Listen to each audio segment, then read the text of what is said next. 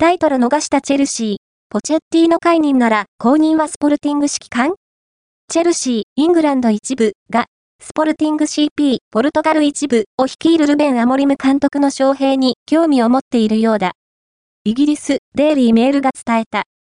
今季からマウリシオ・ポチェッティの監督が率いているチェルシーだが、25日に行われたカラバオカップ決勝戦で、延長戦の末に、リバプールに0対1で敗戦。タイトルを逃したことから、サッカーに2年契約を結んだアルゼンチン人指揮官への風当たりが強まっているようだ。